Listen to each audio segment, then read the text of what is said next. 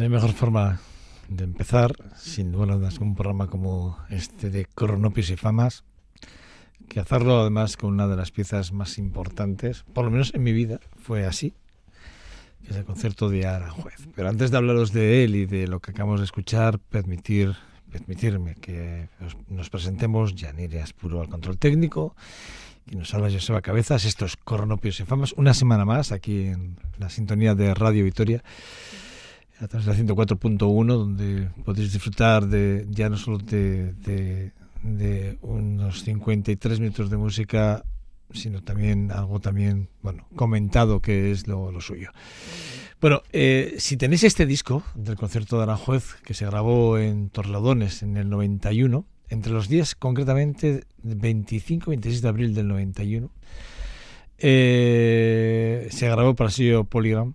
Si tenéis este disco, sabéis que en la portada, eh, bueno, eh, del disco, eh, al término de la, de la obra, al, término de, cuando acabó el concierto, la propina que, que, se, tocó fue el segundo movimiento, el adagio del concierto del maestro Joaquín Rodrigo, quien asistía al concierto y la grabación en negenario, porque tenía ya 80 pues, años, compositor y Joaquín Rodríguez, Rodrigo, perdón, quien fue quien, quien hizo esta preciosa obra y maravillosa, a la que ningún guitarrista, todos deseaban tocarla, pero ninguno le había metido mano como fue Paco Dulcía y la verdad es que increíblemente maravilloso. Bueno, pues en la portada lo que os decía, eh, eh, el nonagenario compositor Joaquín Rodríguez subió al escenario donde escuchó, donde recogió los aplausos evidentemente de todo el público que asistía eh, al concierto y la propina la, le pusieron una silla al lado de Paco de Lucía y la propina la escuchó al lado de, de, Paco de Lucía, al mismo. O sea, de hecho, si tenéis el disco, lo, hay una foto que lo refleja perfectamente bien y lo podéis ver ese momento. Eh, yo me hubiese, sinceramente, permitidme la expresión, me hubiese muerto en ese momento. Solo ver ese, ese momento tiene que ser el que lo vivió, el que lo disfrutó. Repito, estamos hablando de 1991, ¿no? Tuvo que disfrutar de ese momento increíble. Entre los asistentes, allí estaba Serranito, Tomatito, Pepe la Bichuela. Y había un guitarrista, un magnífico guitarrista de guitarra clásica, como es Juan Ignacio Rodés Biosca eh, un concertista increíble, maravilloso, un guitarrista. Bueno, pues ahí también estaba junto a un gran elenco de otros músicos que también aparecieron por allí. Cuando se grabó este, este disco, que en la, digamos en el disco, en la, cara A, es, el concierto de la juez de, Joaquín Rodrigo, el Alegro con Espíritu eh, luego un segundo el adagio y luego el, el, Alegro eh, Yantile en esa primera parte, y luego Triana, Albacín y Puerto, de la suite ibérica, esa selección de Isaac Albeniz, que también con el arreglo de Juan Manuel Cañizares. Este es el disco, repito, este es uno de los discos que no os puede faltar en clase, en casa. No os puede faltar porque es uno de esos discos que hay que tenerlo y escucharlo. Y además, repito, escucharlo, reescucharlo, porque cada vez que lo escuchas una y otra vez descubres cosas nuevas, ¿no? Y es maravilloso. Bueno, pues queríamos empezar este, este programa y hacerlo con una pieza increíble, recordando a dos grandes maestros. Uno, como es Joaquín Rodrigo, y otro, como es Paco de Lucía. La verdad es que, bueno, pues concierto de Aranjuez, bueno, tenerlo presente, ¿eh? repito, ese álbum, repito que se grabó entre el 25 y 26 de abril de 1991 en Torre Lodones con la orquesta de Cadaqués, ¿eh? ni más ni más menos. Edmond Colomer fue el director de ese momento, de ese registro concreto que, que Philips hizo para que luego el deleite de todos vosotros y de quien nos habla, sin lugar Bueno, también eh, hubo ahí otro momento, hablando de grandes, grandes, grandes, Leonard Cohen, como no puede ser de otra forma, es, es, tremendo. En 1984 publicaba para mí uno de los álbumes que realmente cambiarían para mí el sentido de entender la música de Leonard Cohen, porque hasta entonces yo la escuchaba y me esforzaba en entender lo que quería, no sus letras, cuidado, no sus letras, sino la forma de interpretar, que yo suelo, deciros que, a veces la interpretación es muy importante. Bueno, no acababa de entenderle yo a este buen hombre. Sin embargo, acabó cautivándome el corazón, mi vida y todo lo que me rodea.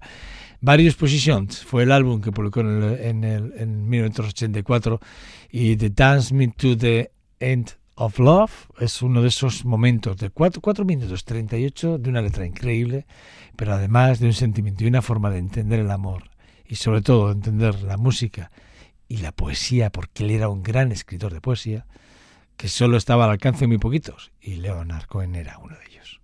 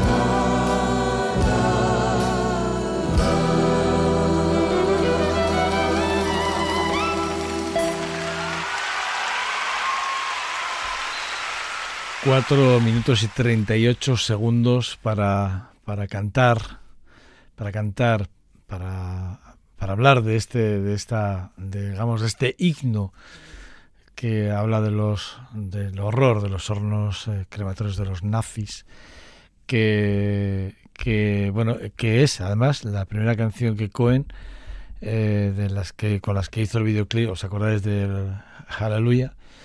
Eh, bueno, pues eh, es uno de esos temas conocidísimos, especialmente además por la versión que ya hemos puesto aquí de Jeff Barkley, que, también es otra de esas joyas eh, que habla de, lo bonito que, de lo, de lo, bien y lo bonito que escribía eh, Leonard Cohen y que no ha habido ningún músico en la historia de la música y de los que vienen además ¿eh? también ¿eh?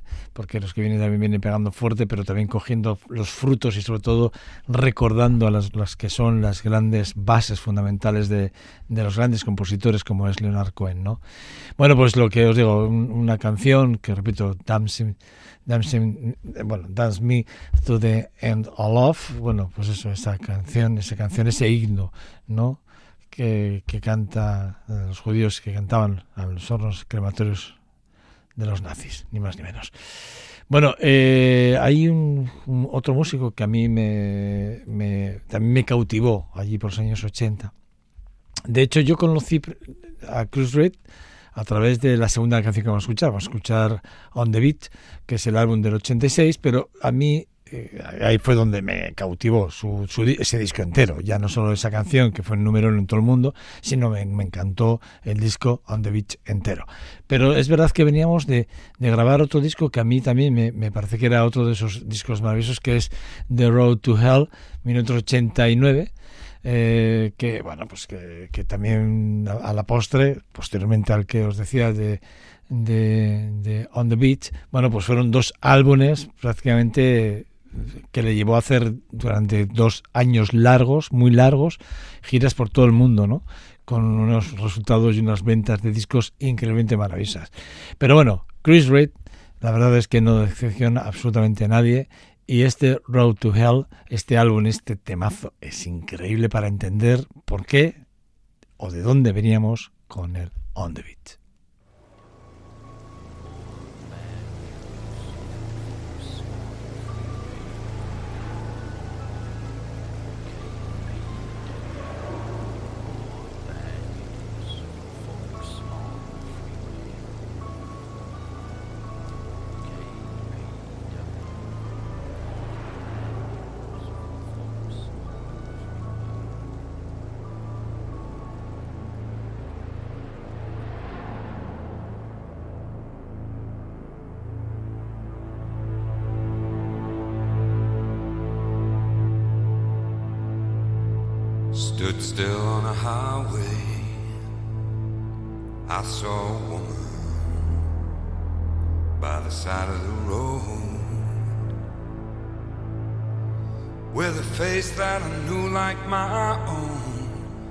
Reflected in my window. Well, she walked up to my quarter light and she bent down real slow. A fearful pressure paralyzed me in my shadows. She said, Son, what are you doing here? My fear for you has turned me in my grave. I said, Mama, I come to the valley of the rich, myself to sell.